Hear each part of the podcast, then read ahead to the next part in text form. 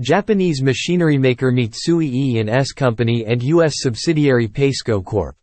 will soon start a demonstration test of a crane powered by hydrogen fuel cells at the Port of Los Angeles in California.